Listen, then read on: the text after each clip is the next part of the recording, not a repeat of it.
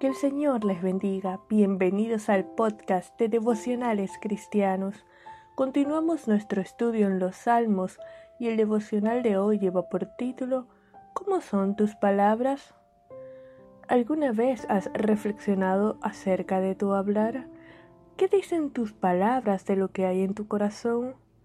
Hemos llegado al Salmo 12 y el verso 6 dice, las palabras de Jehová son palabras limpias, como plata refinada en horno de tierra, purificada siete veces.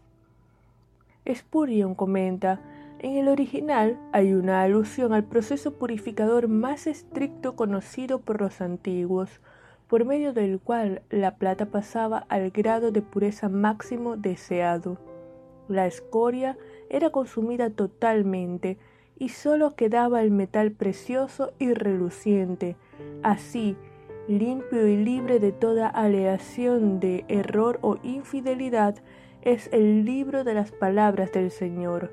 La Biblia ha pasado por medio del horno de la persecución, el criticismo literario, la duda filosófica, los descubrimientos científicos y no ha perdido nada.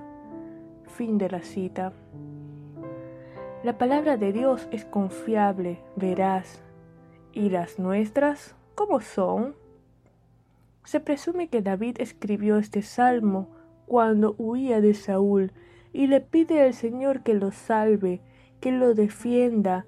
Mira a su alrededor y parece que no hay piadosos, los fieles han desaparecido, prevalece el de labios mentiroso, el que engaña a su prójimo, el lisonjero, que elogia, adula para hacer tropezar, que con doblez de corazón, con orgullo halaga al otro para su propio beneficio, exteriormente aparenta servir a Dios, pero las motivaciones de su corazón se inclinan a satisfacer sus deseos carnales de gloria, honra, poder, dinero por la eterna palabra de Dios somos guardados.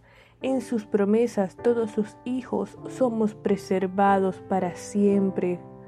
Mas al orgulloso que se jacta en su palabrería destruirá el Señor. Hoy es día de arrepentimiento, de la abundancia del corazón habla la boca.